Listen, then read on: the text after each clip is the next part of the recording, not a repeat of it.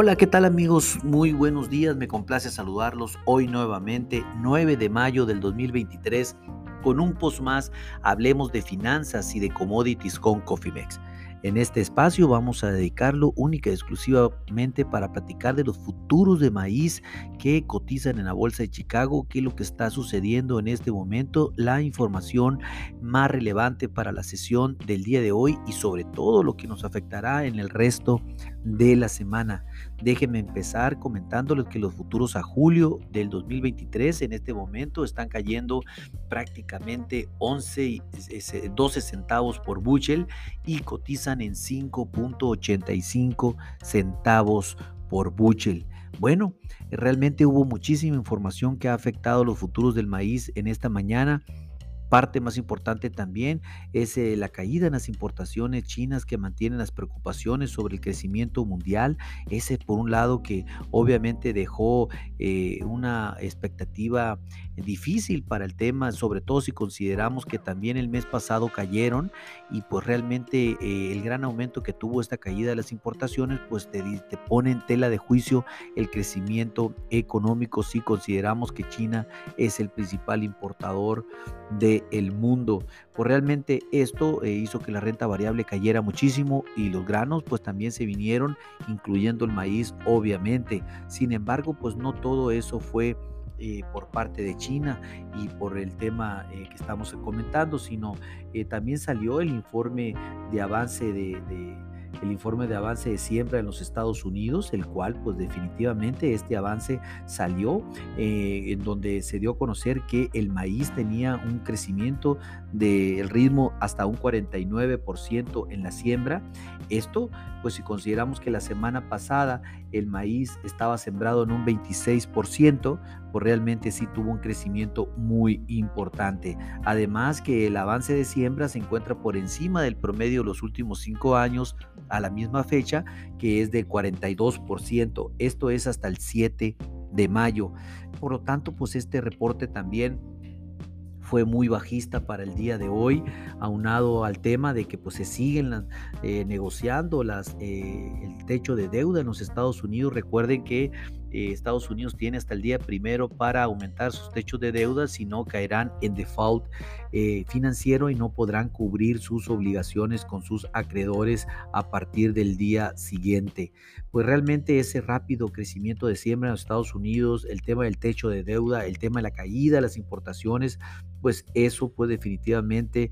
Eh, pues se tienen en jaque el día de hoy también a los, eh, a los futuros de maíz. A raíz de todo esto también pues el, mercado de la energía está cayendo 0.82%, eh, un casi prácticamente 0.70 dólares por barril en este momento y también el mercado de la energía se está viendo eh, pues perjudicado por, por, China en este momento ante una incertidumbre en el tema de las importaciones.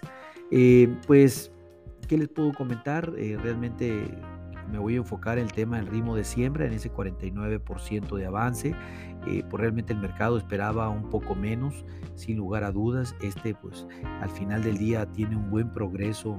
la, siembra en Estados Unidos era de esperarse, lo habíamos comentado desde la semana pasada que el clima había sido muy, eh, eh, muy favorable para la siembra y pues he ahí que casi en el 50% eh, se encuentra el avance de siembra y pues muy por encima del promedio de los últimos cinco años, lo que debería ser una señal para los mercados de que algunos productores todavía están esperando que llueva para tomar decisiones finales y pues que al final del día eh, soya, maíz o trigo están ahorita en las negociaciones de los productores. En fin, aquí lo importante es que ya hablando del clima, se esperan lluvias para el medio oeste del cinturón del maíz para esta semana, lo cual pues esto sí pudiera retraer el tema de la siembra, sobre todo en esa parte del cinturón del maíz y que al final del día, pues eh, eh, esto sí, no tendríamos tanto un ritmo tan grande de, crecimiento de siembra para el próximo lunes, pero pues obviamente vamos, vamos, estaremos informando sin lugar a dudas previamente antes de cualquier cosa para que usted esté bien informado. Hablando técnicamente, los futuros a julio eh, probaron y fallaron en nuestro nivel de resistencia de cuatro estrellas que eh, sesionó el día de ayer, como hemos definido, de 5.95 a 6.01. Este nivel representa puntos de precio importante incluyendo la ruptura del 27 de abril. Este nivel representa los puntos del precio importante del mes anterior, en donde pues eh, en el informe de ayer sugiere aprovechar este rally como se dio.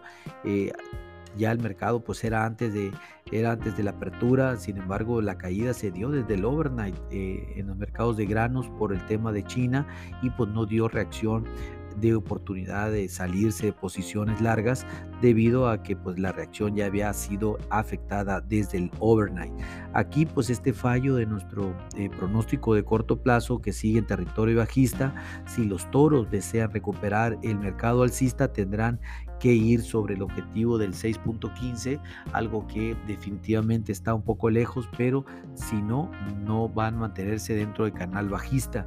Por el momento, la primera resistencia continúa en 6.01, estamos prácticamente casi 16 centavos de ahí, pero el pivot se mantiene de, 5.86 a 5.88, eh, prácticamente estamos 2 centavos debajo de pivot en este momento, yendo al primer soporte de 5.74 y de ahí un segundo soporte en 5.50.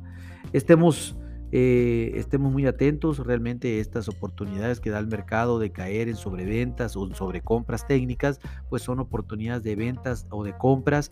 Llámenos con gusto si tienen alguna duda o desean hacer una estrategia definida en los futuros de maíz, con gusto podemos asesorarles y hacer un traje a la medida.